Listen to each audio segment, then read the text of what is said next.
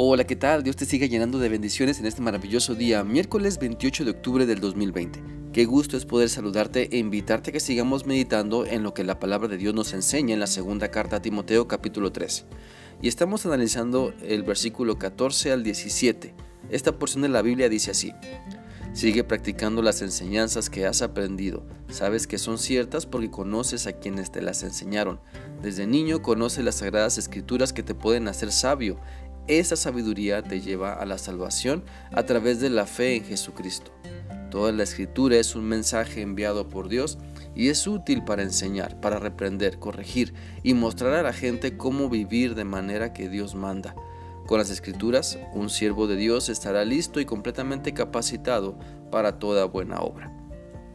El día de ayer iniciamos a meditar en esta porción de la palabra de Dios para darnos cuenta de que nuestro Padre Celestial quiere que pongamos atención a lo que Él tiene que decirnos sobre la importancia de practicar las enseñanzas que hemos aprendido sobre la Biblia, sobre Dios, sobre sus planes y propósitos, también en aprender del buen ejemplo de otros y enseñar también con el buen ejemplo, siendo dóciles como niños en aprender las enseñanzas de la Biblia para vivirlas y enseñarlas, demostrando que ellas nos han salvado y que siguen transformándonos que nos siguen haciendo hijos de Dios, que se esfuerzan por hacer siempre su voluntad. Bueno, en este día vamos a continuar meditando en este pasaje de 2 Timoteo para entender el mensaje que Dios nos da a través de su palabra. Porque toda la Biblia es un mensaje oportuno de Dios, toda la Biblia está inspirada por Él, es decir, Él sopla su palabra, su voluntad a nosotros para que la recibamos, entendamos y practiquemos. Así como Dios sopló en el primer hombre, Adán, el aliento de vida, también así sigue soplando en nosotros su palabra, la cual tiene un gran mensaje para lo que para que lo entendamos y vivamos. Ese mensaje es que nos ama, que quiere que estemos cerca de él, que seamos obedientes, quiere que le conozcamos mejor, conociendo a Cristo como el único que nos salva y que vivamos una vida plena creyendo en todo lo que nos dice la Biblia. El mensaje que Dios nos envía es, sé feliz viviendo en mi voluntad, disfruta la vida conociéndome y obedeciéndome.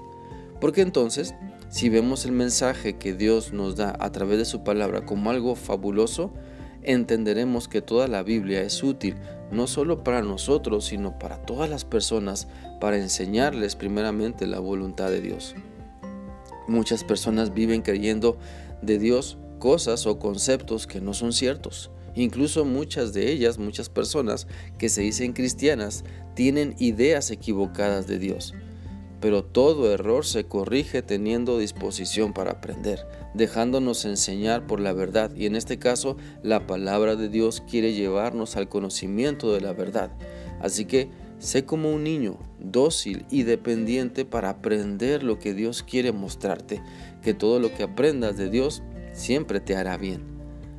También el mensaje que Dios nos da, que Dios nos envía, no solamente es bueno para que aprendamos y enseñamos, sino también para reprender, para hacer ver lo que está mal, tanto en nosotros como en las demás personas. La verdad siempre reprende la mentira, lo correcto siempre confronta a lo incorrecto y le hace ver su error.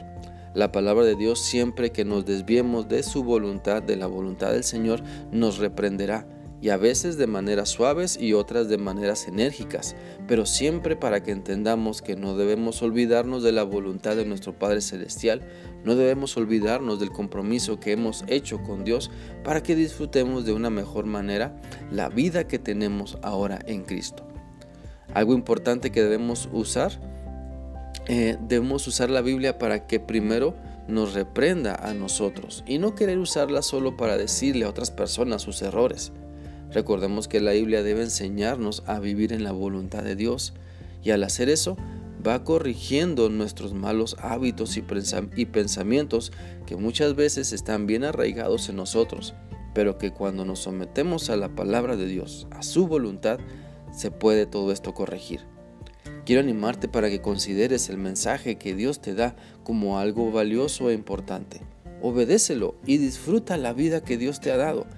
El día de mañana vamos a continuar analizando también este pasaje para seguir aprendiendo sobre lo que Dios nos dice en su palabra. Mientras tanto, Te animo para que puedas dejar que Dios te enseñe y corrija lo que te ha mostrado en tu vida. Que sigas teniendo un bendecido día. Dios te guarde. Hasta mañana.